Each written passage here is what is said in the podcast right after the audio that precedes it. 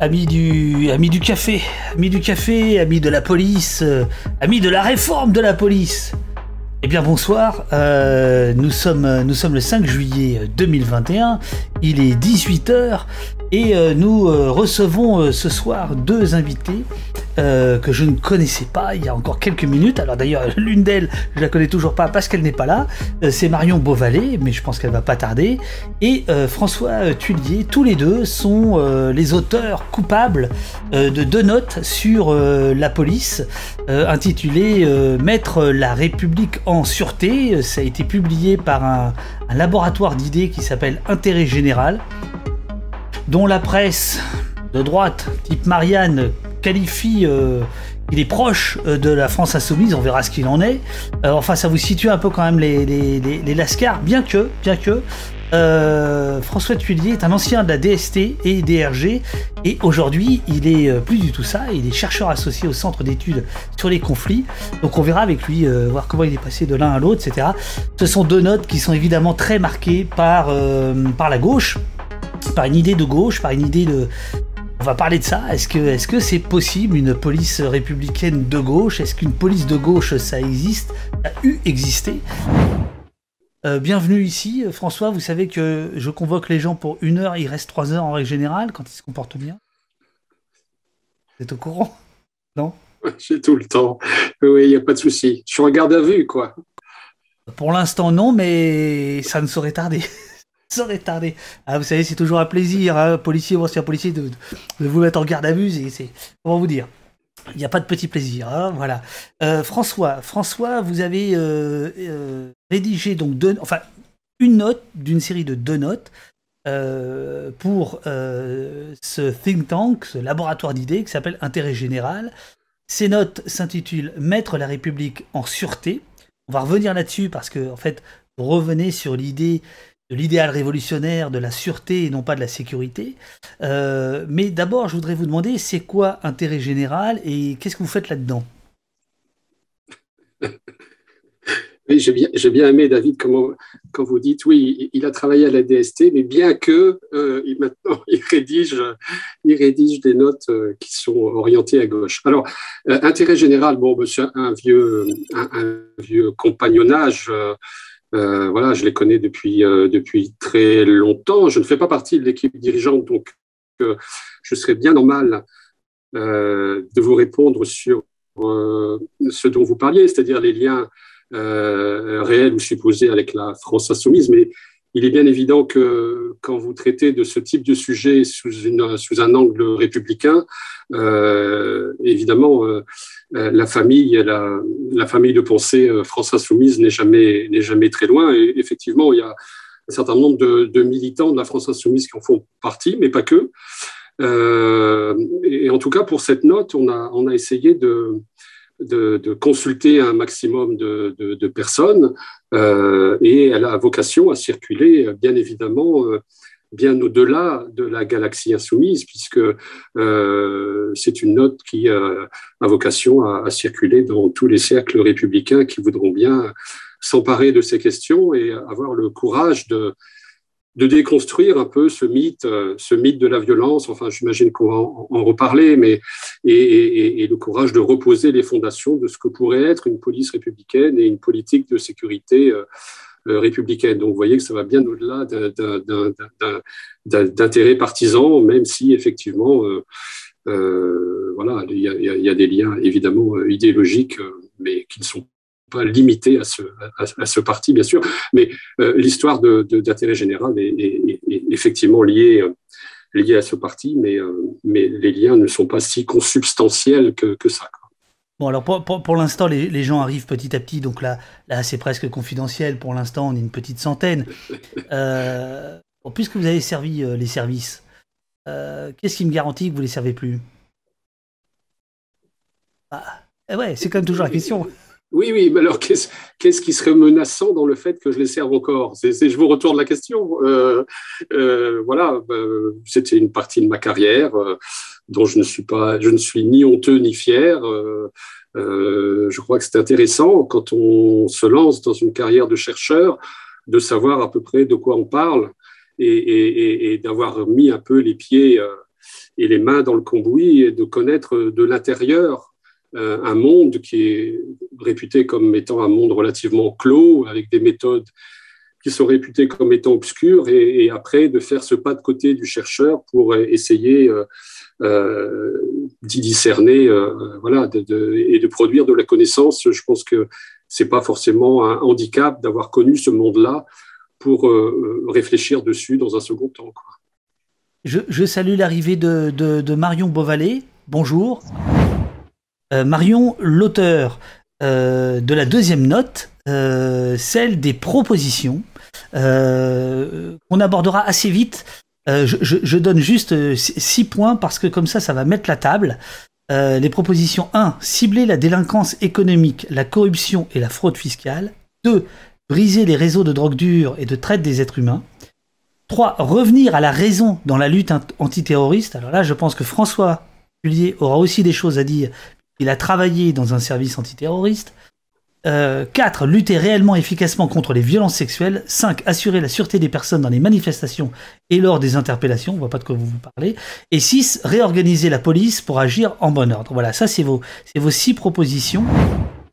Vous démarrez votre, votre note en disant que la sécurité n'est pas un droit mais un contrat euh, qui lie un ensemble donné des citoyens via le jeu de la démocratie. Euh, qu'est-ce que vous entendez par là? Parce que c'est absolument pas le discours votre note va vraiment à rebours du discours ambiant sur les questions régaliennes, sur les questions de sécurité, même si de temps en temps on retrouve des choses très classiques, euh, notamment dans les propositions, enfin euh, plutôt attendues et d'autres très surprenantes. Mais euh, votre constat, lui, il va quand même pas mal à rebours de ce qui est dit. Ah, déjà, vous commencez par ça. C'est pas un droit, c'est un contrat. Entre qui et qui? D'ailleurs, c'est d'ailleurs sous ce sceau-là que la droite, euh, à partir de, des années 70-80, notamment suite au rapport Perfit de 76, a défini une sorte de pacte de sécurité. Euh, c'est-à-dire, c'est euh, une manière de vivre ensemble en visant la tranquillité publique. et là, on, peut, on peut s'accorder à dire que de toute façon, la police, les services de police de manière générale, ne sont pas là pour éradiquer le crime. Euh, ils n'en ont pas les moyens. Euh, donc, ils ne sont uniquement là pour, euh, disons, en limiter les excès et les diluer dans le temps et dans l'espace. je dirais dans le temps, c'est-à-dire par le jeu des enquêtes, des procès, des peines, et, voilà. C'est ce que vous dites dans, votre rapport, vous, écrivez, les forces de l'ordre ne sont pas là pour éradiquer la violence, euh, ce qui serait hors de portée, mais uniquement pour réguler les crimes et délits. Est-ce que vous voulez dire donc là, évidemment, je m'adresse aux chercheurs, mais je m'adresse quand même, malgré tout, à l'ancien policier de renseignement que vous avez été et de contre-espionnage que vous avez été. Est-ce que ça veut dire qu'il y a euh, une gestion euh, habile de, ces questions-là? C'est-à-dire que les, policiers savent qu'ils ne pourront pas éradiquer et qu'il y a donc dans leur travail une question d'affichage, finalement, dans leur travail.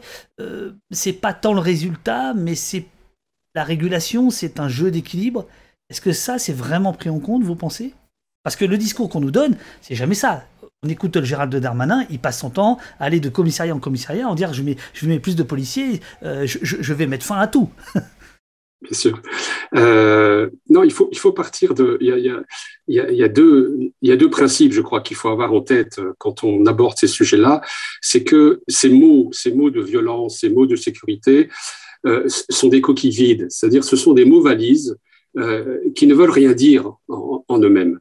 Euh, ce sont uniquement des marqueurs sociaux qui indiquent où se trouvent les rapports de force à un moment donné entre classes sociales, euh, mais euh, euh, voilà, c'est la, manière dont elle s'exprime, la violence, la manière dont on en parle, la manière dont, on la tolère ou pas, dont on la condamne ou pas, la manière dont on la réprime. tout ça, c'est, ce sont des, mises en mots, des mises en, des mises en concept, et ce sont des fictions, si vous voulez, sociales et sémantiques. voilà, on, on, se focalise sur des, sur, sur, des termes qui, en soi, n'ont pas de signification à proprement parler. Et la deuxième chose sur la violence, c'est que la vie en société euh, provoque euh, évidemment un niveau de violence incompressible. Euh, et ce sont des tensions sociales qui s'expriment là où elles le peuvent. Et qu'il y, a une, espèce de circularité de la violence, si vous voulez, qui tourne en rond entre acteurs sociaux et qui s'exprime en fonction des contextes sociaux, politiques, ethniques, etc. Mais c'est le même niveau de violence qui circule euh, finalement, et une violence inassouvie, une, violence qui n'a pas réussi à s'exprimer, de toute façon s'exprimera d'une autre façon ailleurs euh, et trouvera, trouvera toujours des victimes de rechange par rapport à, à, à une violence subie, voyez. Donc, quand on a ce, ce double guidelines euh, en tête, euh, on, ne peut pas être surpris par le fait que euh, une violence est là, elle, est, elle est définitivement là, et les politiques publiques, l'État en particulier, ne font que la réguler. Il l'a fait énormément depuis le XIIIe siècle et, et, la violence, de manière générale, a baissé historiquement énormément, notamment la grande violence. le taux d'homicide, par exemple, qui est la seule donnée fiable la seule statistique fiable en matière de violence, a baissé spectaculairement depuis le XIIIe siècle. Quand, vous, parlez du, vous parlez du XIIIe siècle, parce que là, il se passe quelque chose d'important, c'est le début de la, de la, pas de la police moderne, enfin, de la mise en place d'une police, quoi. Et le début de la collecte de ce type de données, euh, notamment au niveau des villages. Et donc, on se rend compte qu'à l'époque, on a un taux d'homicide, par exemple, de, le taux d'homicide en général est, calculé pour 100 000 habitants. Et bien, ce taux d'homicide au XIIIe siècle, il est de 100 pour, 100 000 habitants, ce qui, est évidemment euh, euh, énorme. Il tombe après dans les, statistiques, il est de, de 10 euh, de, de, 10 au, au, XVIIIe siècle. Et aujourd'hui, le taux d'homicide est environ, en France, il tourne autour de 1. Donc 1 pour 100 000 habitants. Donc on voit que la seule donnée fiable, statistiquement parlant, indique une baisse tendancielle sur le temps long de la violence. ça, c'est incontestable, puisque pour le reste, euh, cette montée de la violence, cette flambée de la violence qu'on nous décrit euh, à, longueur de médias n'est pas prouvable scientifiquement. Euh, et, la plupart des indicateurs, d'ailleurs, montrent qu'elle est, fausse, que c'est une, une, fiction, une fiction politique qui sert à un certain nombre d'intérêts. Mais pour revenir à ce qu'on disait tout à l'heure, le rôle de l'État, les policiers, les services de police, tout ça se, manifeste au travers de ce qu'on appelle la politique pénale. La politique pénale laisse à l'État euh, une grande marge de manœuvre pour hiérarchiser les menaces, euh, placer un certain nombre de personnels sur des menaces et, moins à d'autres. Euh, et on, y reviendra sans doute, mais depuis 40 ans, et notamment depuis le premier choc pétrolier et la crise économique qui en a suivi, l'État a décidé de privilégier, de hiérarchiser la violence des pauvres, c'est-à-dire la délinquance de voie publique, les atteintes aux personnes, alors, ça, public. Ça, c'est un, ça, c'est un point extrêmement important euh, sur lequel euh, j'ai vraiment envie qu'on s'attarde, et notamment Marion dans, dans, dans, les propositions la première de vos propositions de, pour euh, refonder une, police, euh, c'est d'aller s'attaquer euh, à la violence des riches, ce que vous appelez la violence des riches. Que disait François, ce qu'on montre dans la, note, c'est que euh, l'institution policière, elle n'est pas déconnectée euh, du, fait politique. Et donc la, la police, c'est un lieu, enfin c'est quelque chose d'éminemment politique, donc elle fait de, rapports de force. Et euh, la police, enfin l'institution, on lui donne une, une couleur politique qui est qui est choisie. Donc à partir de là, nous, la vision de la police qu'on a, c'est pas celle des, enfin qui est, qui est voulue aujourd'hui par, j'ai envie de dire un bloc qui serait bourgeois et réactionnaire, qui pour défendre ses intérêts fait le choix de, de la répression qui fait aussi le choix de le choix politique de concentrer par exemple des moyens sur le fait euh, d'aller flécher euh, des, des gens qui euh, qui, enfin, qui, qui par exemple qui deal en bas de réseau plutôt que de chercher à démanteler les réseaux, qui fait le choix de fermer des gendarmeries et supprimer la police de proximité au lieu au contraire de renforcer le maillage territorial. donc bah oui, il faut une police, mais la question c'est quelle police? Et donc l'intérêt de cette note, c'est de montrer que bah nous demain euh, il y a euh, un camp euh, qui est intéressé par cette note qui prend le pouvoir, bah, il a tout un, tas de, petites astuces, de, grandes missions pour faire en sorte que cette police ce soit une police au service du peuple, du plus grand nombre. Et voilà. Et peut-être pour ajouter à ce que disait François aussi sur le fait que la note, elle n'est pas du tout dans le sens de ce que, euh, euh, par exemple, les discours dominants aujourd'hui, où je pense à Gérald Darmanin, ce que, ce que ces gens-là disent, euh, il y a tout un camp en fait qui estime que finalement la, gauche, quand elle parle de sécurité, elle est laxiste. nous, si aujourd'hui on on, sait que la police, par exemple, elle n'est pas là pour éradiquer entre guillemets le crime, c'est parce qu'on déconnecte pas non plus l'institution policière d'autres domaines, par exemple de l'éducation, de la question économique. Aujourd'hui, il y a un certain nombre de délits qui existent, qui sont liés à la la, précarité économique. Et donc, finalement, le, une institution policière de gauche, elle s'inscrit dans un système plus large, dans un projet politique global, et on déconnecte pas ces enjeux-là, ce qui fait que bah, nous, en fait, on va chercher les causes des, phénomènes. Au lieu de chercher à juste éradiquer euh, un délit à la surface, on va chercher les causes de ce délit-là. Et finalement, c'est aussi en prenant les, causes des phénomènes que, euh, à terme, on peut les diminuer, en tout cas les comprendre et agir sur le réel. Oh, mais vous êtes parfaite, vous si je peux ajouter, si je peux ajouter un, mot euh, en complément, c'est de dire que entre ces deux formes de délinquance, c'est-à-dire la délinquance des euh, supposée des riches et celle des pauvres, euh, pour un pour un État, il faut savoir qu'elles n'ont pas la même euh, toxicité, la même dangerosité. La délinquance des pauvres, donc cette délinquance de voie publique, euh, les, petites atteintes aux, personnes, les petits deals, enfin tout ce, tout ce dont on vient de parler. Euh, c'est une délinquance qui est relativement circonscrite euh, dans le temps et dans l'espace. C'est-à-dire qu'elle n'a pas de viralité très importante. Euh, c'est pour ça d'ailleurs qu'on peut la déplacer très facilement. On éloigne les délinquants des beaux quartiers euh, et on, on, va les, on va les mettre en périphérie des villes. Tout ça est très facile. Vous voulez dire on, on, les délinquants visibles oui, oui, bien sûr. C'est justement ça. C'est cette visibilité qui les rend, qui les rend vulnérables au service de police. Euh, donc, il n'y a, pas, une grande dangerosité, enfin une malignité pour la, société. En revanche, la délinquance des, riches, ce dont on, parlait, euh, donc toutes ces, histoires de corruption, d'évasion fiscale, de délinquance économique et financière, ont, une toxicité bien plus importante parce qu'ils remettent en cause le pacte républicain et euh, ils ont une, une, euh, euh, Cicéron parlait du, funeste exemple des, des, riches, c'est-à-dire qu'ils remettent en cause ce, vivre ensemble, cette cohésion nationale, euh, ce, consentement à l'impôt, ce consentement à l'autorité. donc il y a une, il n'y a, pas de ruissellement. La, théorie du ruissellement en économie, évidemment, n'existait pas. Il n'y a pas de ruissellement de la richesse, mais il se pourrait bien qu'il y ait un ruissellement du crime.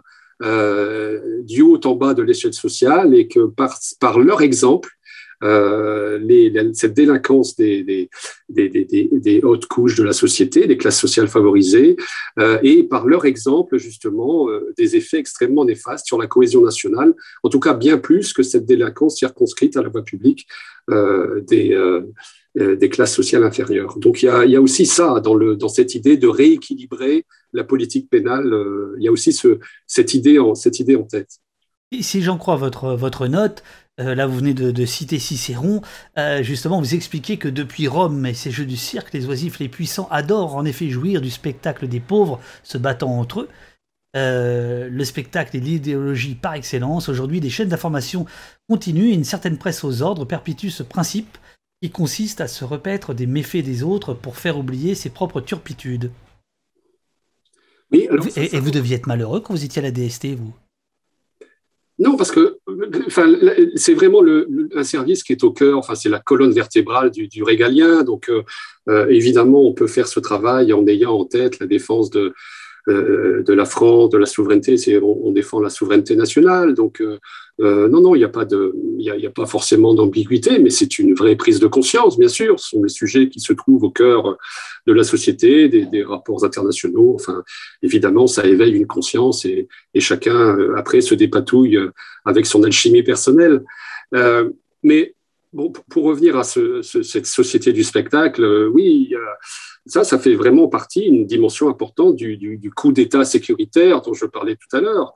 Euh, c'est-à-dire que ce spectacle des pauvres se battant entre eux, euh, évidemment, polarise, euh, polarise le, le, le, le, comment dire, le paysage politique et, et, tous les ministres de l'Intérieur depuis une vingtaine d'années se font fort de mater, de mater la délinquance des pauvres et font des carrières et, et, et font les fiers à bras par rapport à ça. Et, voilà.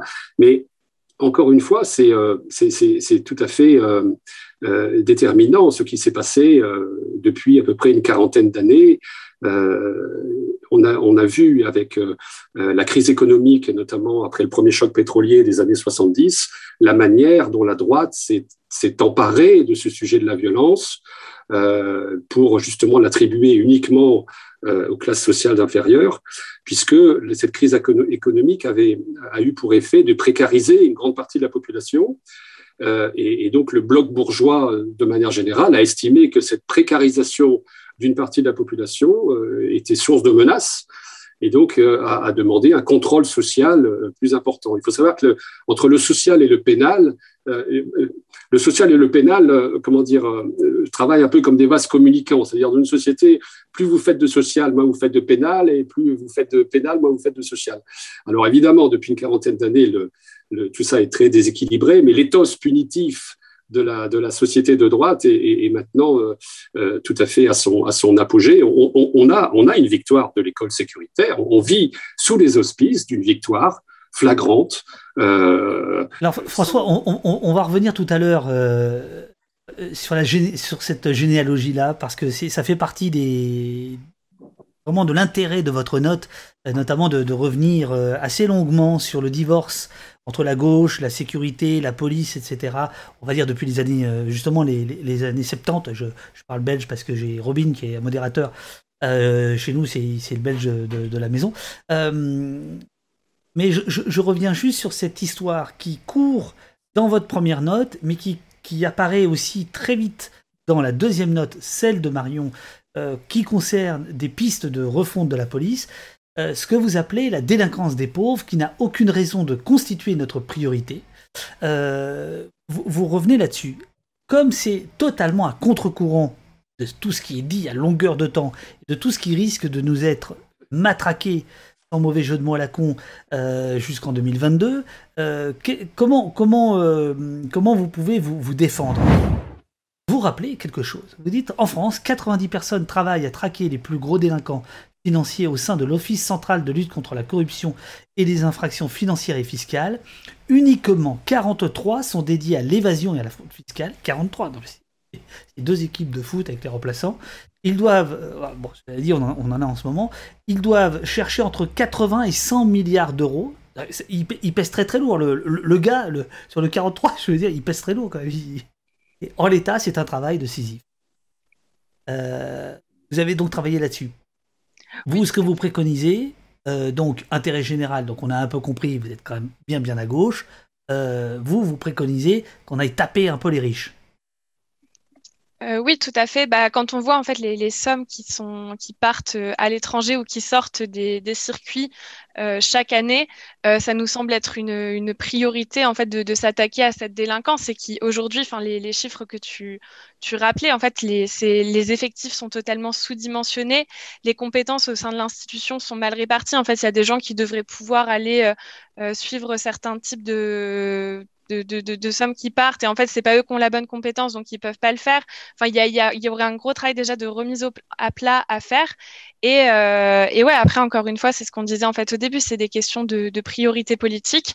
Euh, alors oui on peut chercher par exemple à on, peut préférer ce qu'on voit sur Twitter les, comptes de gendarmerie qui se félicitent d'avoir récupéré euh, de la drogue en fait qui sont des fraises tagada ou des choses comme ça. Et du coup aller chercher à démanteler les trafics par le, le bas. Et on démantèle jamais rien on tape juste sur des gens en fait qui sont euh, qui, qui, eux ne, ne, représentent rien et finalement ne font pas forcément de mal à, grand monde. Euh, et de l'autre côté, il y a euh, des gens qui font partir euh, des, milliards d'euros par an à l'étranger. Il y a des personnes qui réussissent à contourner l'État et à ne pas payer la TVA. Les, les TVA qui sont, la TVA qui est pas payée, c'est pareil, c'est plusieurs milliards d'euros par an. donc après, c'est affaire de choix politique. Et du coup, nous, ça, on estime que ce serait totalement prioritaire d'aller récupérer cet argent politique pénale nous permet, permet à l'État euh, ce, type d'initiative et cette marge de manœuvre qui existe. Euh, un État peut tout à fait développer sa propre politique pénale euh, et re-hiérarchiser ses chantiers sécuritaires. Donc, comme on l'a dit tout à l'heure, les deux délinquances des hauts et bas du spectre social n'ont pas la même toxicité pour la vie en société et la cohésion nationale, ça c'est une chose.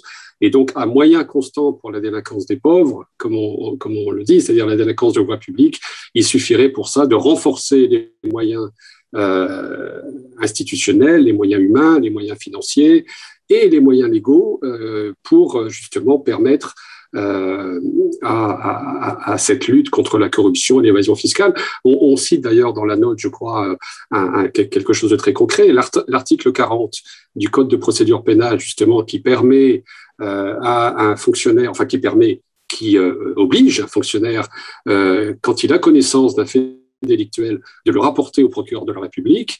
Euh, on pourrait étendre cette, euh, cette obligation de l'article 40 du Code de procédure pénale au service de renseignement parce que finalement, euh, souvent, on se rend compte que cette information, ce renseignement fiscal, ce renseignement sur la corruption économique, souvent les services de renseignement en ont connaissance.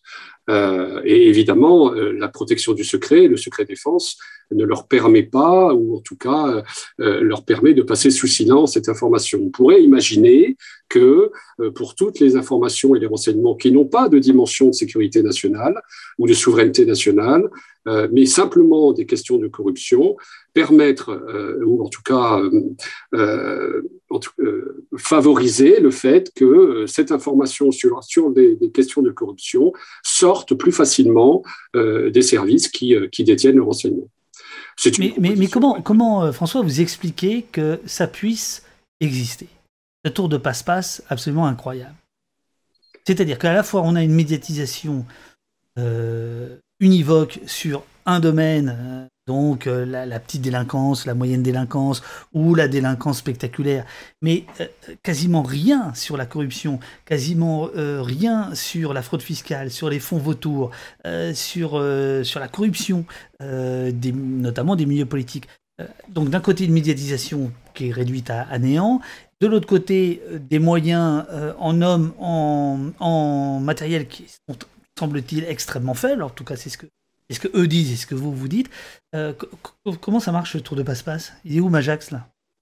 Ils sont ils sont pas faibles, ils sont ils sont simplement euh, euh, sous-dimensionnés. Mais le tour de passe-passe, eh ben il faut il, faut qu'on lance une cagnotte pour racheter CNews, BFM et et, et, voilà, c'est-à-dire que ah ben, ah ben, écoutez, c'est très simple. Ça s'appelle au poste. ceux qui veulent donner, ceux qui veulent s'abonner, ils peuvent. multiplier, David, ce genre de ce genre d'initiative pour ramer et, et, contre ça, effectivement, c'est une victoire, encore une fois, éclatante, euh, qui, grâce aux hommes d'affaires qui détiennent euh, euh, la plupart des grands médias mainstream en France, participe de, cette, de, ce, de, ce, de ce camp qui est aujourd'hui le plus puissant et qui, encore une fois, qui, qui, qui, détient le pouvoir et qui... Alors, est-ce que là, vous ne faites pas un peu preuve un tout petit peu de, naïveté ou d'amnésie? Parce que dès le 19e siècle, on a des théoriciens, classe laborieuse, classe dangereuse, et en réalité, ça fait pas 40 ans que la, la des esprits euh, a gagné. En réalité, ça a toujours été, euh, ça a toujours été dominant. C'est plutôt de temps en temps dans l'histoire des moments où euh, le social prime sur le pénal, on va dire ça, qui sont assez rares, qui sont circonscrits. Mais la plupart du temps, ça a quand même toujours été ça. C'est-à-dire cette idée de, de, de, de, frapper durement le, le, pauvre, quoi. le pauvre, l'immigré, l'étudiant, le jeune, enfin Sauf que les médias, les, médias euh, euh, aujourd'hui, il y a une telle concentration entre les mains euh, des, principaux financiers du camp conservateur qui fait qu'aujourd'hui, on a, on a un rouleau compresseur euh, je dirais à la fois sémantique, politique, contre lequel il est aujourd'hui impossible, en l'état actuel euh, du rapport de force politique en France, il est absolument impossible de lutter. Donc, euh, donc voilà, c'est tout à fait d'ailleurs le cas, c'est très étrange. Vous voyez les, les, ce sentiment de montée de la violence. On a, on a, on dit en France, voilà, la sécurité fait partie des priorités politiques des citoyens. Et c'est marrant. Enfin, d'abord, il faut distinguer deux choses. La, la, la, euh, d'une part la, peur victimaire, c'est-à-dire euh, le fait est-ce que les gens se sentent aujourd'hui ont plus peur euh, pour eux-mêmes quand ils sont chez eux, quand ils sont dans la rue? Et or là, la plupart des études ces 20 dernières années montrent qu'il y a c'est relativement stable. Donc il y a une, la peur victimaire pour soi-même ne grandit pas. Ce qui grandit au contraire, ce qui augmente, c'est la préoccupation pour la sécurité. C'est-à-dire le fait de se soucier, ce que le spectacle de la violence euh, induit sur vous-même et votre préoccupation pour la sécurité, pour les sujets de sécurité. Euh, ça, ça augmente. Et, le, seuil d'acceptation également. ah ben ça, tout à fait. Ça, c'est un biais, c'est un biais extrêmement important. Oui, oui. On, vient de, le voir ce week-end avec, euh, avec l'opération d'attaque sur, les, vitrines de la Samaritaine. quand on voit le retour de flamme, quand on voit comment la presse, le, personnel politique défend Bernard Arnault pour finalement une vitrine était gouachée, enfin je veux dire, mais on, et on nous parle d'actes insensés, de sabotage, enfin je veux dire, c'est pas ça le sabotage. Euh, mais euh, si ces mots sont, employés, c'est parce qu'ils sont choisis, et s'ils sont choisis, c'est parce qu'ils sont libérés d'une certaine manière. C'est-à-dire qu'on voit, il y a 15 ans, euh, aurait été ridicule celui qui aurait prononcé cette phrase-là. Aujourd'hui, ça passe. Parce que le seuil de tolérance a baissé de par effectivement la propagande.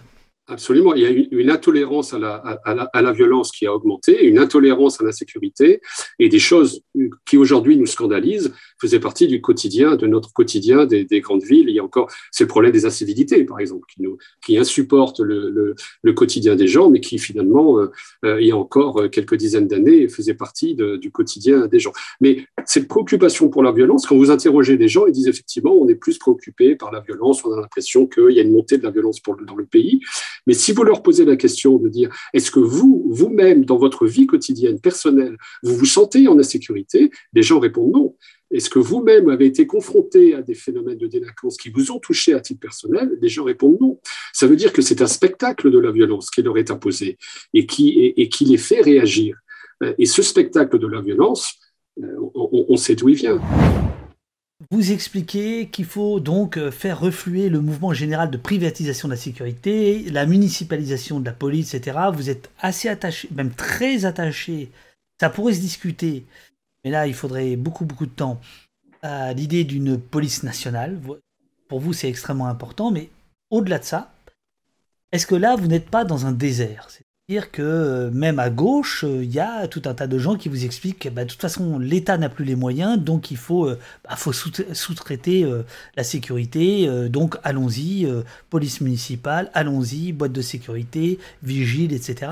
Et revenir dans, un autre, dans un autre sens semble hors d'atteinte, en tout cas à court terme. Alors le fait qu'on prêche dans le désert avec ces notes euh, ça n'est pas, on l'a déjà dit, on peut le redire. Euh, on l'a dit lors du premier point, la première priorité qui est de, de rééquilibrer la lutte contre la, délinquance des riches euh, par rapport à la délinquance des pauvres. Et on peut le dire aussi effectivement sur le retour de l'État dans les questions de sûreté. bien sûr, seulement quand on est républicain et qu'on considère que seul l'État est garant de l'intérêt général, il n'y a pas forcément d'autres alternatives. Prenons les polices municipales. Il y a eu un rapport de la Cour des comptes il n'y a, pas très longtemps, en, 2020. Il y a eu une, explosion des effectifs euh, des polices municipales. Euh, en gros, il y a plus de 25% en, en, 10 ans. Euh, il y a une explosion de leurs moyens légaux, puisque désormais, ils ont vocation à, faire des palpations. À, voilà, ils ont de plus en plus de, moyens pour agir. mais quel est le nom de cet État qui laisse justement aux municipalités. Je rappelle quand même que les premières municipales et les plus importantes aujourd'hui sont les polices municipales de la Côte d'Azur, qui ont quand même été créées euh, peu ou prou pour euh, euh, comment dire défendre les intérêts des grands propriétaires de la Côte d'Azur. Comment on peut aujourd'hui imaginer que voilà cette, se satisfaire, si vous voulez, de communes riches qui auraient donc seraient fortement dotées en police municipale et de communes, de, communes moins riches qu'elles ne seraient pas. on. Voilà, alors ça par exemple, c'est un des points que vous mettez en avant, c'est la rupture d'égalité Puisque, vous êtes attaché à la République, euh, la rupture d'égalité avec la municipalisation, euh, puisque une ville riche a plus de moyens qu'une ville moins riche. Moi, je propose, et on, propose dans, le, dans, le, dans, le, euh, dans la note de d'étatiser les polices, les, polices municipales. Euh, les polices municipales, aujourd'hui, les effectifs, c'est à peu près 10% des forces de sécurité intérieure. Il y a 23 000 policiers municipaux. On pourrait imaginer, alors Là aussi, il y a une étude juridique à faire. Ce sont des pistes, encore une fois, très théoriques qu'il faudrait euh, accompagner d'études d'impact euh, juridiques, financières et statutaires. Mais on pourrait imaginer une étatisation des polices municipales. Ces 23 000 agents de police municipale rejoindre la police nationale. Je pense que certains y trouveraient avantage parce que du coup, ils auraient accès à des affectations sur l'ensemble du territoire français. Euh, peut-être que certains seraient mieux payés. voilà, on pourrait imaginer, imaginer ça. Mais cette, ce continuum de sécurité, cette, euh, cette décentralisation de la sécurité ne touche pas que les polices municipales. Regardez, on a vu euh, lors de la campagne des élections régionales, chaque président de conseil régional de droite s'est fait fort d'avoir sa propre police, une police des transports, une police des lycées. Enfin, on, a l'impression d'une espèce de retour à la féodalité avec des, espèces de baronnies locales qui auraient leur propre force de sécurité, une sorte de nouveau Moyen Âge en quelque sorte, euh, où l'État se voit euh, euh, petit à petit dépossédé de ses fonctions régaliennes. On prend dans cette note un retour de l'État, un retour de l'État parce que lui seul a la légitimité, d'abord la légitimité de la violence, évidemment, d'exercer de, la violence, mais surtout la légitimité républicaine de l'intérêt général. voilà, parce que sinon, effectivement, c'est une rupture d'égalité sur le territoire et entre classes sociales. Et ça, on peut, difficilement s'en satisfaire. Vous, faites, euh, François, dans votre note, donc je rappelle, votre note est en deux parties, celle de Marion et celle de François. François, dans votre, note, vous faites un peu de politique fiction. Euh, à quel défi serait confronté un ministre de l'Intérieur? Alors vous, commencez en disant euh, si, par, par aventure la gauche sociale revenait au pouvoir, qu'est-ce qu'il aurait face à lui, le, ministre de l'Intérieur? Euh, J'ai l'impression l'enfer. Il aurait quoi face à lui? Aujourd'hui Un Pierre Jox, par exemple, qui arriverait au ministère de l'Intérieur. Voilà, un, ministre de l'Intérieur qui serait pas un valsien, euh, qui aurait quelques idées de, gauche. Euh, avec lui, Place Beauvau. À quoi il ferait face? Vous citez Pierre Jox. Pierre Jox est justement l'exemple d'une réussite, c'est-à-dire que c'est pour nous l'exemple de quelqu'un qui euh, a justement réussi à surmonter tous les défis dont on parle, dont on parle dans la note, c'est-à-dire qui a fait preuve à la fois de fermeté, qui a réussi à a incarné le rôle de ministre de l'Intérieur malgré une culture d'opposition euh, euh, qui euh, suivait le Parti socialiste depuis des années.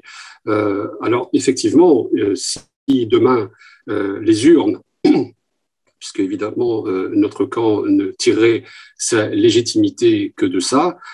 si les urnes amener au pouvoir euh, un camp euh, réformateur, social, républicain et écologiste, euh, un ministre de l'Intérieur serait, serait effectivement aurait à, à, faire à, forte partie d'abord des questions de gouvernance intérieure, euh, il y aurait euh, évidemment beaucoup de, de tensions euh, pour, d'une part, nommer des cadres. Possède-t-on les cadres suffisants en nombre et en, et en compétences pour justement tenir un ministère comme celui du ministère de l'Intérieur? Ça, c'est un premier défi. quelle attitude adopter vis-à-vis des syndicats, dont on a vu que les principaux d'entre eux avaient désormais versé dans l'ornière politique et puis, de manière générale, euh, l'arrivée d'un tel camp au pouvoir en France susciterait des tensions, des tensions sociales, des tensions d'ordre public qui seraient extrêmement importantes. On, entamerait sans doute une période de grand désordre et de grande tension et de grande violence.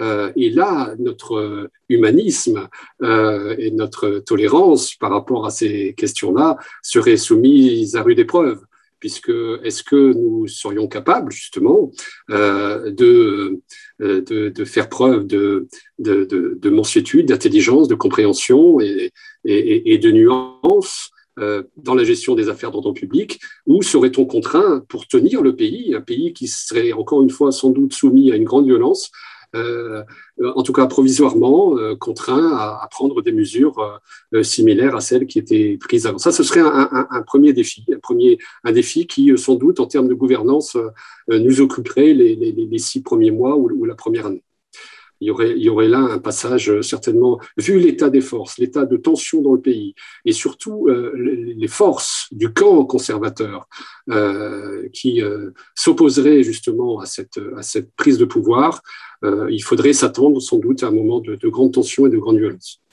On, vous demande dans le, dans le chat, là je vais commencer, bien que j'ai encore et même pas un tiers des questions que je voulais vous poser, donc c'est vous dire.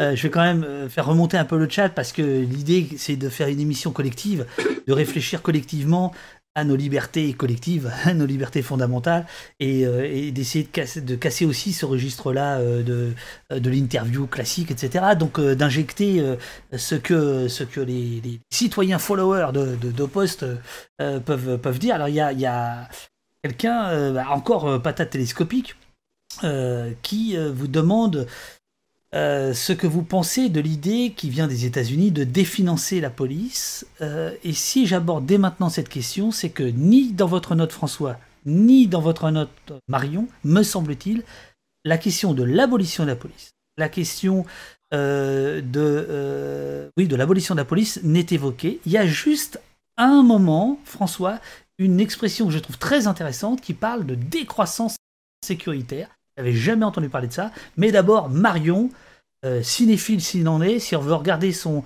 son profil euh, Twitter, je crois que c'est Al Pacino dans je ne sais quel film. Donc, euh, aussi, on n'est vraiment pas chez les cons, quoi. Donc, Marion, trêve de plaisanterie. Pourquoi vous n'abordez pas l'abolition et qu'est-ce que vous pensez de ce courant encore minoritaire très, très clairement, mais qui existe? Et est-ce que ce n'est pas aussi, en étant, en ayant une position plus radicale, que celle de la refonte, de la réforme, euh, qu'il pourrait y avoir une espèce de Big Bang à gauche sur les questions euh, policières Double question que je vous pose. On, parlait, on, vient de parler d'abolir la police. Euh, moi, je veux bien. mais comme disait Danton, on, ne détruit que ce qu'on remplace. Donc, OK, détruisons la police. On la remplace par quoi? Par des milice de quartier, euh, euh, comment on attrape les voleurs. Euh, il me semble quand même que cette institution, je pense, c'est le pari de cette note justement de de, de, de, ne pas jeter le bébé avec l'eau du bain. Je comprends que la police suscite des critiques, mais le pari de cette note, c'est justement de faire de la police, en tout cas de la sécurité, le vecteur, la réintroduction de la République, d'en faire justement un instrument de, de, retour de principes républicains. Et, non pas d'abolir euh, tout simplement une institution qui, n'a, qui, en elle-même n'existe et n'est jugée que parce qu'elle fait, ou plutôt parce qu'on lui fait faire. Euh, alors abolir la police, sans doute pas. Par contre, on, avance une piste dans la note qui est euh, la, dépoliciarisation de certains domaines. il est clair qu'aujourd'hui, la police est utilisée dans tout un tas de domaines dans lesquels elle n'est pas forcément légitime, ou en tout cas, elle est légitimement les critiques. Je pense notamment au conflit d'usage euh, de l'espace public. Je pense euh, au contrôle sanitaire, euh, on l'a dit, de couvre-feu. Je pense à des choses comme ça pour lesquelles finalement la police nationale, en tout cas aujourd'hui, a tout à perdre en termes d'image, en termes de, de, de, de, temps passé, et que et qu'il y a des expériences qui existent en Amérique du Sud, au Canada, etc., et en Espagne, qui euh, justement vise à repositionner la police sur les sujets régaliens, là, sur les sujets sur lesquels elle est pleinement légitime, acceptée par la population et a un mandat clair de l'État pour le faire. Pour le reste, euh, elle, y perd beaucoup, elle y perd en, temps, en moyens humains, en moyens financiers, mais en termes d'image surtout. Euh, et, je crois que ce serait surtout ça qui, qui serait à prendre en compte. Alors on va on va attaquer euh, le, volet 2 dans quelques instants. Donc là, Marion se, prépare hein, sur, les, propositions pour euh, refonder euh, la police. Mais je voudrais quand même aborder un des derniers points, François, de votre note, ce que vous appelez en finir avec le mal-être policier. et notamment, au détour de, ce paragraphe, il y a quelque chose. Vous avez une idée qui me plaît bien, voyez-vous Instauration d'une commission exceptionnelle sur les morts et les blessés. en, en, disant qu'il pourrait aboutir à la poursuite à la radiation des responsables policiers. et vous ajoutez, bon là on voit d'où vous venez, mais aussi à la récompense des fonctionnaires exemplaires. Voilà. Mais cette question-là, alors qui, qui, est aussi abordée avec la question de l'IGPN, mais on verra ça avec Marion, parce que ça fait partie de vos propositions sur l'idée de, de, refonder euh, complètement l'IGPN. Euh, ça servirait à quoi, d'après vous, euh, de créer une commission sur les morts et les blessés? Donc, si j'ai bien compris, suite à des opérations de police. ça servira à quoi? On a vu l'exemple dans les conflits internationaux des commissions justice et vérité qui ont fait un travail extraordinaire de réconciliation de populations qui étaient euh, euh, qui en étaient euh, amenées à s'entretuer, etc. évidemment, on n'en est pas là en France. Mais ça montre comment quand on a le courage de se mettre autour d'une table et de, et, et, et, de discuter, de, il y, a, il y a tout intérêt aujourd'hui à, revenir. Bon, il y a eu évidemment, la note a été faite euh, euh, dans la suite des, des, des, Gilets jaunes et de toutes les violences qui, euh, qui, ont, qui ont eu lieu à ce moment-là. Mais on a dit tout à l'heure que si jamais, par exemple, le camp républicain arrivait par miracle au pouvoir, il y aurait le même type de violence, sans doute et qu'il y a sans doute avantage à, à, à revenir sur ces sujets-là et à, et à, à faire un retour d'expérience qui n'est, ça n'est jamais du temps perdu. Et, et, et voilà.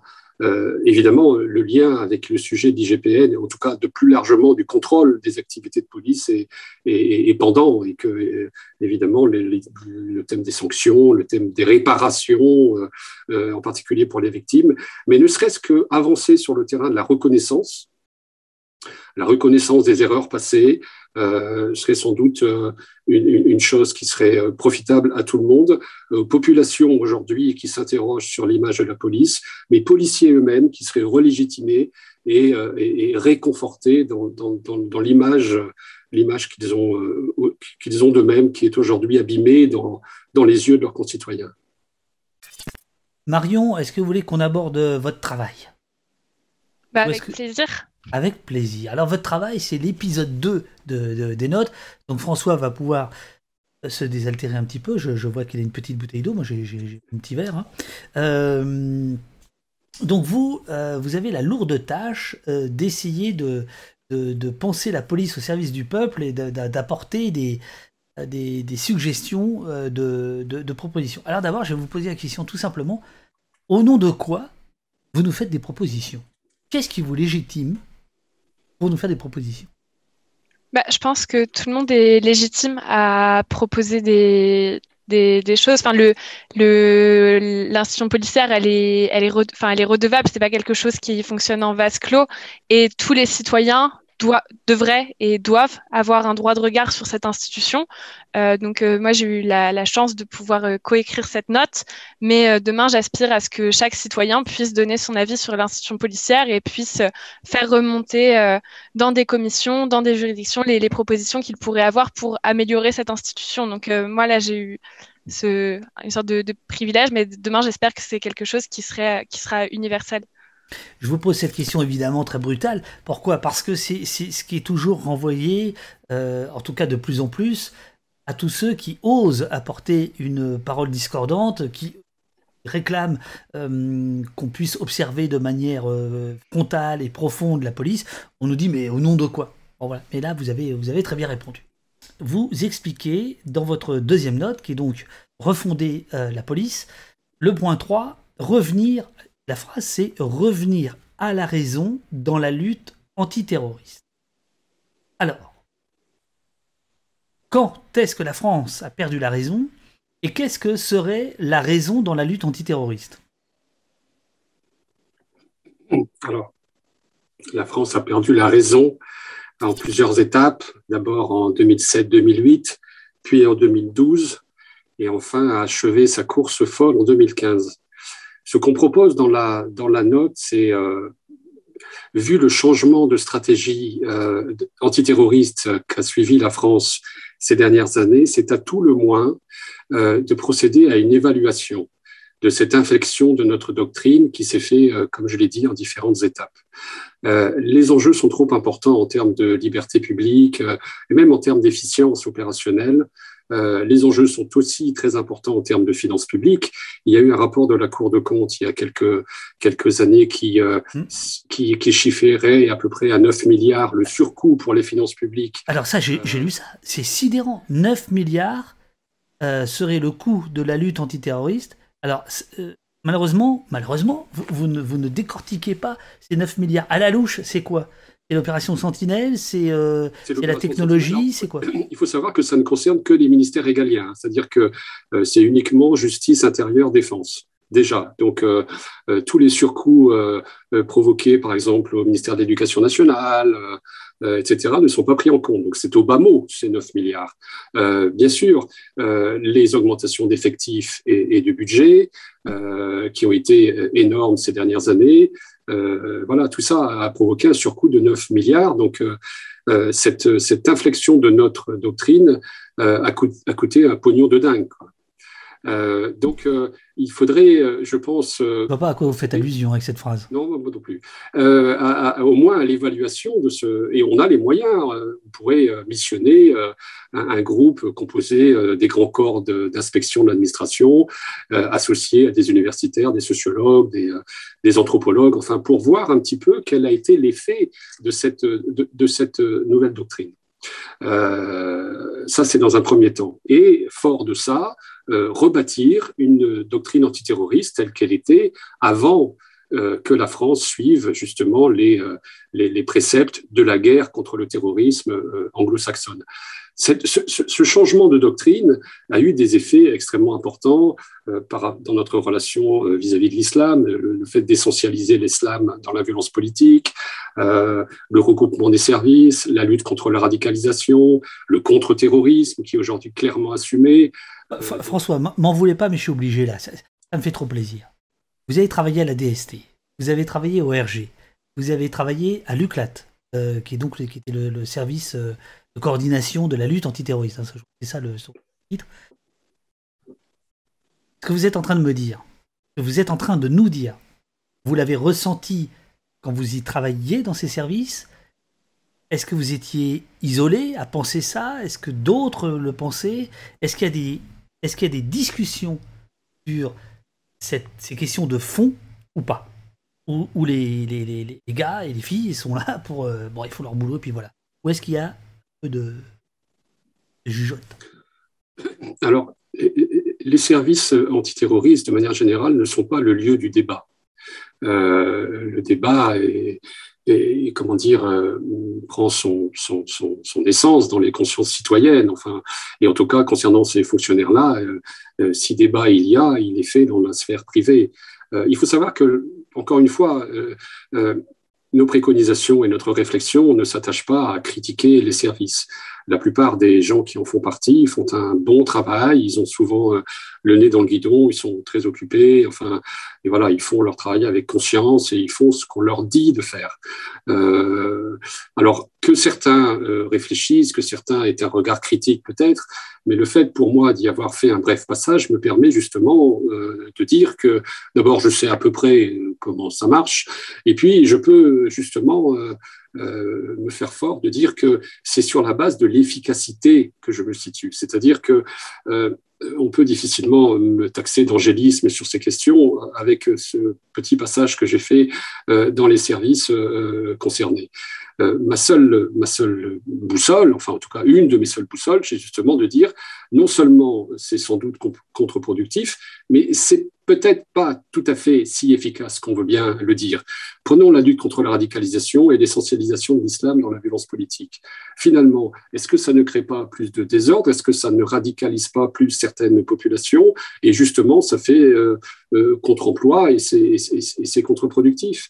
Mon seul souci, c'est celui-là, et c'est justement sur la base de ce que j'ai observé dans ces services-là que je peux le, que je peux le dire. Euh, le contre-terrorisme, le fait d'assumer euh, les assassinats ciblés euh, de certains leaders, tout ça. Est-ce que vraiment opérationnellement, ça fait décroître la menace? Je ne sais pas, en tout cas, lançons le débat, peut-être. Enfin, pour un leader djihadiste tué de par le monde Est-ce que ça ne suscite pas autour de lui, chez ses proches, sa famille, ses amis, un, regain de radicalisation et de motivation pour lutter contre la France? Pour un, pour un homme perdu, est-ce qu'on ne se retrouve pas avec 100 combattants en plus euh, devant nous? Euh, et, tout à l'encan, c'est-à-dire que, euh, encore une fois, on, est, on se trouve dans la guerre contre le terrorisme, c'est ça. Ce sont surtout des rodomontades qui ont pour effet de rassurer la population et d'assurer des gains politiques pour le camp conservateur. Ça n'est ni plus ni moins que ça. mais malheureusement, ce camp conservateur se montre souvent complice de la menace terroriste. Comment euh, dire les choses autrement quand euh, euh, ce camp conservateur accepte d'accéder à la demande des terroristes de situer leurs crimes sur le plan religieux et sur le plan de la guerre?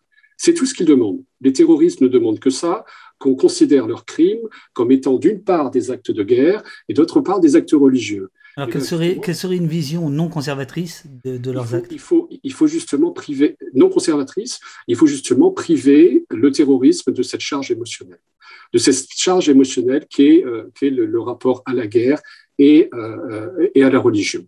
Donc, désexceptionnaliser euh, le sujet, revenir à un débat sémantique plus serein, cesser de constamment en appeler à la mobilisation générale, à la guerre, avoir comme une espèce de, comment on pourrait dire, de sobriété sémantique. Il y a tout un terrain sémantique à regagner sur le sujet et, cesser de jouer. Euh, euh, voilà, d'incendier ce tapis de feuilles mortes qu'est, qu'est la menace terroriste en revenant à un langage qui permettent de ramener la menace, qui est une menace dramatique, qui crée des victimes.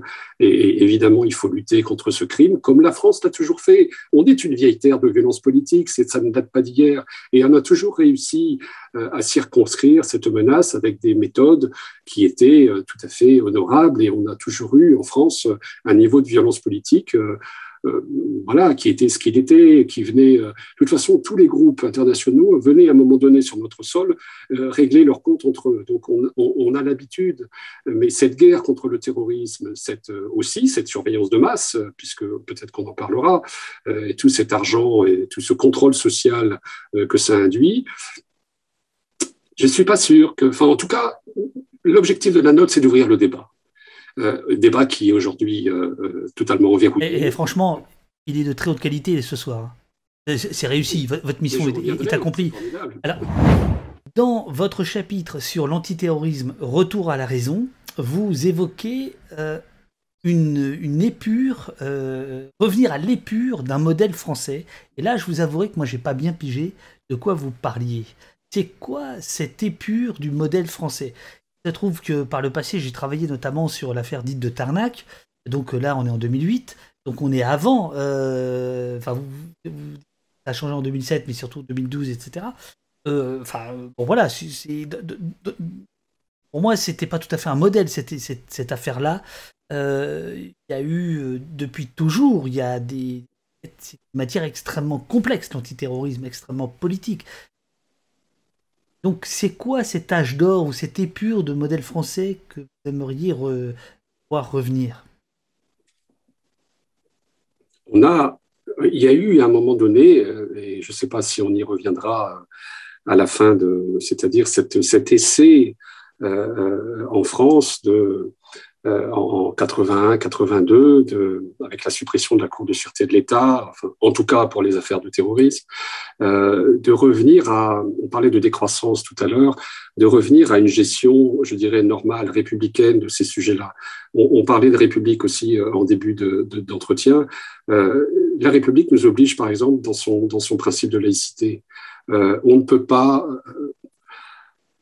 on ne peut pas lutter contre le terrorisme dit djihadiste euh, euh, en allant sur leur terrain, en allant sur le terrain de la religion. C'est justement sur ce terrain-là que euh, les criminels nous attendent et que alors qu'on a toujours lutté en France, que ce soit contre le terrorisme d'extrême droite, d'extrême gauche, corse, breton, basque, etc., avec la même motivation, avec les mêmes personnels, avec les mêmes lois et avec les mêmes effectifs et les mêmes services.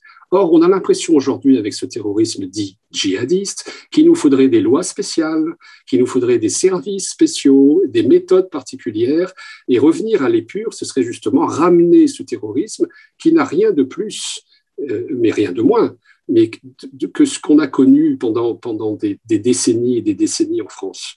Or, aujourd'hui, c'est un, un débat qui est piégé euh, parce que justement, ça répond à, et on, connaît les bénéficiaires, euh, parce que les bénéficiaires de cette dramatisation de la menace terroriste, de cette fétichisation de la menace terroriste, sont tout à fait connus, identifiés, là encore, et on va ramener à, contre-courant euh, euh, de le rappeler, mais c'est d'une part l'influence anglo-saxonne et, et, la guerre contre le terrorisme, qui est un soft power extrêmement puissant au profit des États-Unis et qui a justement réussi à rallier tous les tous les alliés qui s'étaient un peu éparpillés après la chute du mur de Berlin. Tout ça est extrêmement documenté, euh, notamment les think tanks euh, conservateurs américains ont, euh, après la chute du mur, ont, réussi à ce changement obsidional de la menace, à, se repositionner sur la menace islamiste. C'est quand même intéressant, par exemple, que la chute du mur de Berlin en 89 a lieu la même année que l'affaire Rushdie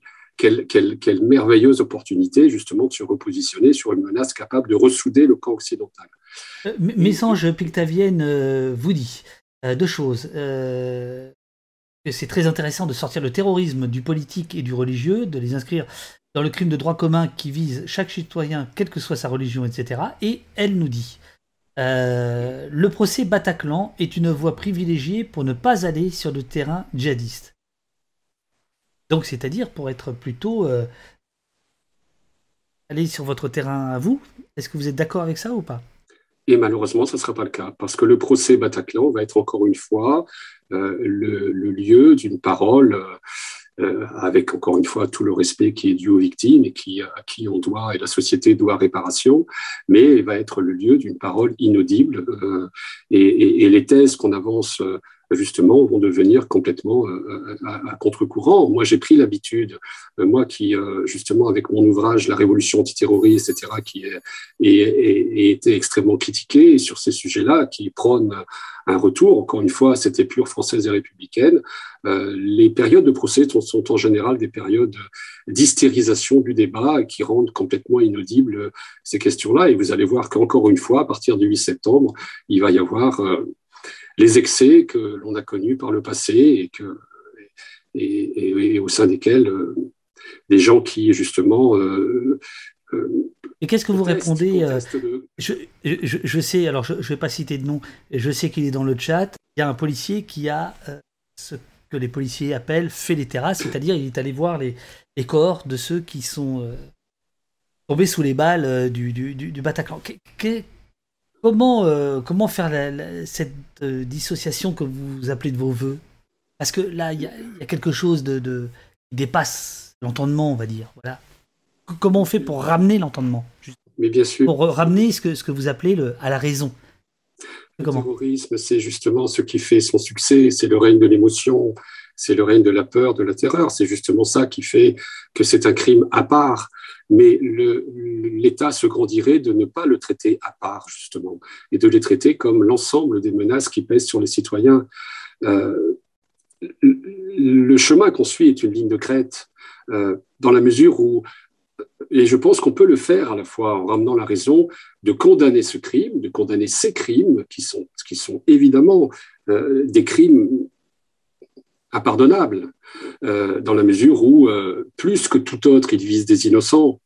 Mais en même temps, et je pense qu'on peut le faire en même temps, dans le même moment, avec les mêmes capacités intellectuelles et la même sincérité, condamner leur récupération et, condamner justement le fait que certains s'en saisissent. Je parlais tout à l'heure des marchands de peur, par exemple. Tous ces marchands de peur qu'on voit dans les médias, euh, ces conseils en sécurité, ces sociétés de sécurité privée, euh, etc., qui font leur miel de cette menace. Et, et, et, à ce policier, je veux dire ça, qu'il faut, je pense qu'on peut à la fois être triste, en colère. La colère est un sentiment évidemment qui anime tout le monde quand on regarde les dégâts que fait le terrorisme. Mais en même temps, je ne veux pas paraphraser et dire trop souvent en même temps. Là, là, là, je suis un peu inquiet, là, François, depuis deux, minutes. Là, je me dis, mais qu'est-ce qui lui prie, qu'est-ce qui lui prend cette macronisation? Que ces marchands de peur, ces faux experts sont, sont aussi les, les bénéficiaires secondaires du crime terroriste. Et, et ça, on peut le dire aussi on peut le dire aussi. Et que en faisant ce qu'ils font, on peut même presque les taxer de, complices de fait du crime terroriste, parce que en, le, en le mettant en scène de telle manière, ils ne font qu'attirer justement les vocations et peut-être susciter des vocations de tout un tas de jeunes gens qui, sans eux, finalement, euh, auraient euh, euh, passé leur violence à autre chose. Et, là, je crois qu'il y a une, lucidité. Alors évidemment, cette lucidité appelle des critiques, et ça, je le comprends très bien. Mais, mais voilà, on est, on est ainsi fait. Je, vais revenir à Marion dans, dans, dans, quelques instants, mais François, moi, j'aime bien lancer des invitations publiques parce que là, comme il y a du monde, si vous dites non, bah, vous êtes dans la merde. Mais euh, puisque grâce à ceux qui font sonner la fanfare, donc merci à Concorde, euh, ça veut dire qu'elle s'est abonnée à la chaîne. Euh, merci beaucoup. Il n'y a pas à s'excuser de l'avoir fait sonner à ce moment-là. On a repris l'émission, il n'y a pas de problème. François, moi, je, vous propose, si vous êtes disponible en septembre, je crois que c'est en septembre qu'il y a le procès Bataclan ou octobre, c'est ça hein? Si vous voulez venir. à partir du 8 septembre, oui. À partir du 8 septembre, si vous voulez venir à nouveau au poste, on discute des débats qui aura lieu et dont on aura, on entendra. voilà, j'aimerais beaucoup avoir votre éclairage. Puisque vous venez de dire là, je trouve qu'il y a, voilà, ça, pourrait être. Donc je vous, en fait, je vous invite pas, je vous reconvoque pour le mois de septembre. Alors Marion, je, Marion, je, reviens à vous. Euh, si vous êtes d'accord, le quatrième point, lutter réellement et efficacement contre les violences sexuelles. Donc ça, ça fait partie des propositions que vous formulez. Euh, et j'en profite pour vous demander une question de 18h10, donc au tout début de l'émission, de Ramon Saladier, euh, qui vous demande est-ce que euh, dans les, violences sexuelles, vous mettez les féminicides et les. Voilà. Voilà. Est-ce que. Et voilà. Oui, bien sûr. Peut-être que la formulation a été trop restrictive, mais en fait, on parle d'accueil des victimes. Euh, et euh, donc, euh, il s'agit des, des, violences sexistes et sexuelles sur lesquelles, en fait, il peut y avoir une plainte déposée. Et justement, le fait de, de traiter à temps les, les violences à l'endroit des femmes, c'est le but, c'est aussi d'éviter des féminicides. donc, il ne s'agit pas uniquement de de viol ou de, ou de sujets comme ça, c'est vraiment toutes les violences à l'endroit des victimes qui sont traitées là. Et ce, qu'on, ce, que, ce que je développe notamment à, à l'issue de cette partie, c'est que euh, le, système qu'on propose par l'intermédiaire d'un parquet, c'est quelque chose qui après pourrait euh, être euh, transposé, par exemple pour les, violences de nature raciste, homophobe, que en fait c'est il y a le prisme là qui a, été mis en avant, qui est celui des violences sexistes et sexuelles, mais que c'est quelque chose qui peut se transposer à d'autres types de, violences en fait. Et alors vous vous donnez un exemple, je vous avoue que j'ignorais. Euh, qui est ce que vous appelez la méthode de Philadelphie. Est-ce que vous pouvez nous, nous, nous, expliquer de quoi, de quoi il en retourne?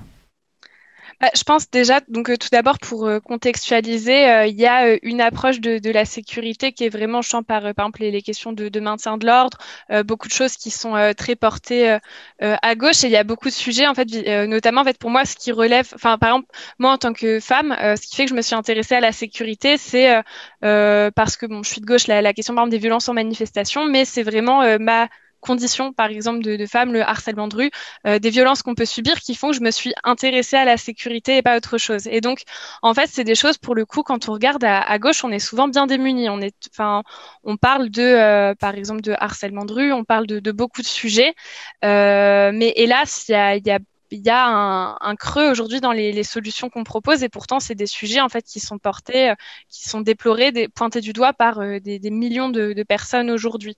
Donc on est vraiment sur des sujets qui sont durs à traiter aujourd'hui, mais en même temps qui concernent euh, une quantité de personnes qui est incroyable. Donc l'idée en fait d'aborder ça dans la note, c'était. Alors attendez, parce que je, crois que ça il faut le rappeler.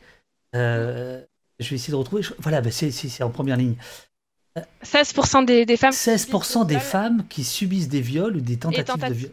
Et, tentatives de viol. 93 000 femmes violées en 2017. Donc en fait, quand on parle d'une police au service du peuple, euh, c'est pas uniquement entre guillemets traiter euh, euh, des, des, drames de manière ponctuelle, c'est aussi chercher des solutions donc à des sujets qui sont beaucoup plus profonds, euh, qui sont durs à, aborder, enfin qui sont totalement, je pense, invisibilisés aujourd'hui, notamment parce qu'on a quelqu'un qui est accusé de viol au ministère de l'Intérieur.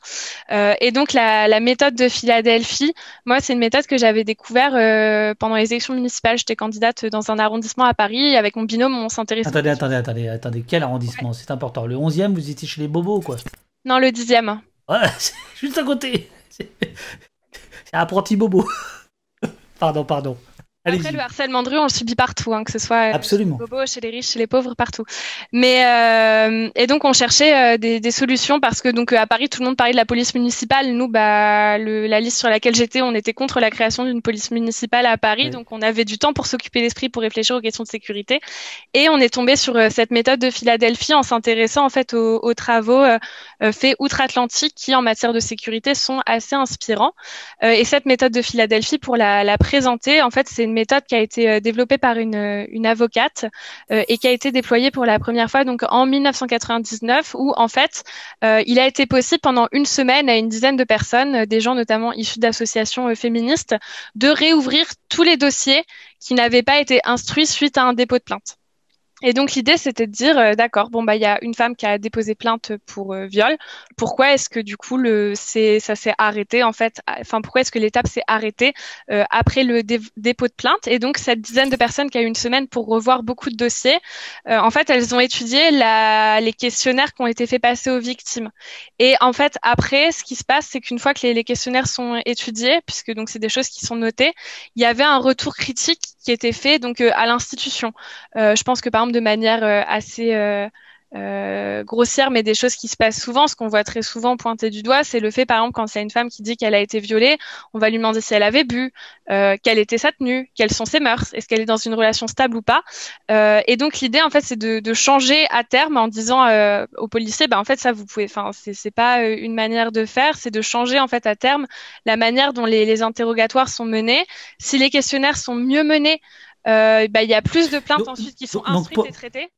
Pour, euh, pour, euh, pour, compléter, c'est donc la société civile qui vient regarder comment la police travaille sur ces questions-là et qui, se, qui fait des recommandations à la police en disant bon, ça, ces questions-là, on va oublier, vous devriez mettre l'accent là-dessus, etc. c'est ça un peu la, ce que vous appelez le, la méthode de, de Philadelphie. Est-ce que vous savez comment la police de Philadelphie réagit à ça? Elle a accepté? Est-ce qu'elle a comment ça, comment ça se passe ou comment ça s'est passé? Bah, vu les chiffres, ça s'est bien passé, euh, puisque en fait, la, enfin, le, ce qui ce qui est important, c'est, euh, c'est pas forcément ce que fait l'institution. Si euh, les, les, personnes membres de l'institution perpétuent en fait des schémas qui sont sexistes, euh, qu'ils ne soient pas d'accord, très bien, mais en fait, c'est eux qui sont en faute. Euh, et en même temps, donc le, le, seul, ce qui est important sur cette question, c'est le résultat. Et en fait, à Philadelphie, en, enfin, avec cette méthode, entre 1998 et 2016, le nombre de plaintes pour viol, donc jugées non fondées par la police, il est passé de 18% à 6%. Donc peut-être qu'au départ les, policiers n'étaient pas contents, ça j'ai pas eu de j'ai pas j'ai pas vu de choses, mais ce qui est important c'est le résultat, c'est comment les victimes sont accueillies et en fait l'accueil des victimes a été très nettement amélioré. Donc en fait ça, cette méthode elle a deux externalités positives. La première c'est que donc les victimes sont mieux traitées, sont mieux accueillies. Euh, et donc, euh, avec des meilleurs questionnaires, les plaintes ensuite elles sont instruites. Et la seconde externalité positive, qui est la conséquence de ça, c'est que en fait, quand une femme qui euh, subit un préjudice, euh, que ce soit donc euh, des menaces de son conjoint à un viol, et bah quand elle sait que la police va bien la recevoir, que en fait après un, un, crime à son endroit, un délit, elle va pas passer ensuite un mauvais moment quand elle va face à l'institution, bah, les victimes en fait elles reprennent confiance et elles vont plus porter plainte et peut-être qu'aujourd'hui en fait ce serait peut-être le meilleur moyen euh, de euh, en fait de traduire dans la justice cette libération de la parole. Est-ce que vous croyez que pour ceux qui s'intéressent, comme c'est le cas des, des, gens qui sont ici, euh, qui s'intéressent aux libertés publiques, aux libertés fondamentales, aux libertés individuelles, est-ce que vous pensez que l'échéance présidentielle vaut le coup de, jouer un rôle ou pas? Est-ce que vous pensez que euh, la refonte de la police, la, discussion euh, sur sa nature, sur ses prérogatives, sur sa doctrine, ça se passe ailleurs, ça se passe ici, ça se passe dans vos notes, ça se passe dans des... Où est-ce qu'il faut euh, s'impliquer dans 2022 sur ces questions-là sont ceux qui ne s'y, impliqueront pas, euh, d'autres s'y impliqueront pour eux. Donc, euh, euh, le débat a, déjà eu lieu et on sait très bien comment ça va se passer. les médias dont on parlait tout à l'heure, mainstream, enfin, en tout cas, et notamment l'audiovisuel, et en particulier les chaînes d'information continue ont déjà fait leur choix par leurs propriétaires. et, donc, on, sait, on s'attend déjà, les choses sont écrites pour ma part, je continuerai euh, en tant que chercheur euh, à, travailler sur ces questions parce que euh, finalement, je trouve que la violence et, la violence, de manière générale, est une excellente porte d'entrée pour expliquer pour expliquer les choses, pour expliquer les, les trajectoires des sociétés, que c'est un, c'est un marqueur et il n'y a pas sans doute meilleur, enfin, voilà, je suis pas économiste, je suis pas, mais je trouve que c'est un, un, marqueur euh, tout à fait euh, pertinent et significatif de la manière dont les sociétés évoluent. Donc, je continuerai ce travail. Euh, je n'irai sans doute pas beaucoup au-delà. Je n'ai pas une vocation de martyr. Et, et donc, je continuerai à, à, produire ce genre de papier et, et puis après que d'autres s'en emparent. Mais effectivement, on aura fort à faire et que 2022, c'est sans doute un peu trop tôt. Il faudrait voir au-delà, euh, aux échéances suivantes. Mais il y aura bien un moment où ce grand cirque, ce grand barnum de la violence et de la sécurité va bien finir par trouver ses limites et que on arrivera bien un jour à percer quand même tout ce, tout ce tissu de, de mensonges et de, et de mythologie sécuritaire. Et cette note est, est déjà une petite pierre pour ça.